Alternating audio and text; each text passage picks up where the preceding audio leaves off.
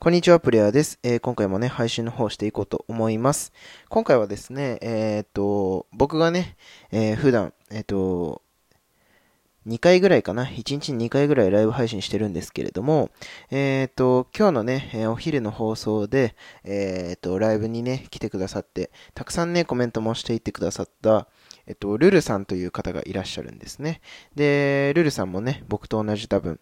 HSP なのかなみたいなね、えっ、ー、と、お話をしてたんですけれども、えー、そんなルルさんがですね、えー、片付けが苦手ということでね、掃除が苦手ということで、えそんな掃除の時にね、え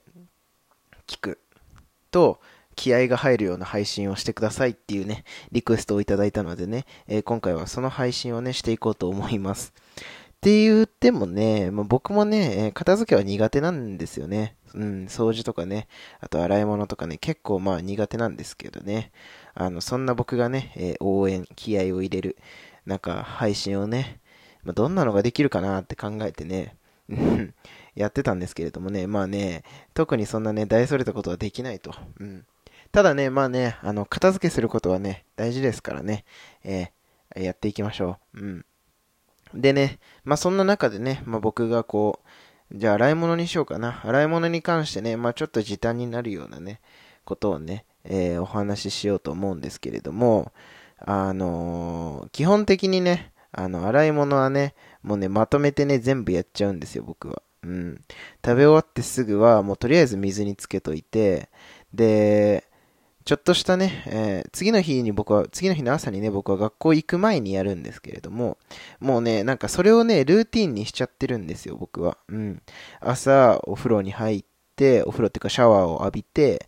で、学校の準備をして、で、行く前に洗い物をしてから学校に行くと。うん。まあそういうようなね、えー、習慣づけというか、ルーティンみたいなものを作ってやってます。うん。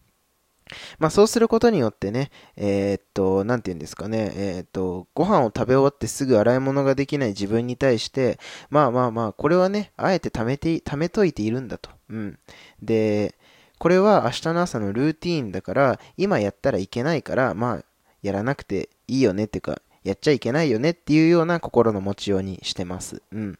で、まあ、次の日の朝になってね、えー、洗い物の時、時間が来るわけですけど、もうその時にはね、えー、洗い物をしないとね、このルーティーンが決まらないから、今日一日こうなんかいいことが起きないんじゃないかとかね、あの普段通りにならないんじゃないかっていうようなね、考えになってね、まあ自然とこう、洗い物に手がつけられるようになるんですよ。うん。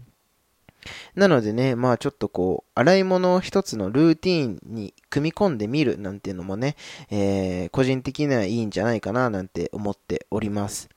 はい。どうでしょうか、ルルさん。こんな感じで大丈夫でしたかね？えー、えっと、本日はね、えー、お片付けの配信でございました。ではですね、また次のラジオでお会いしましょう。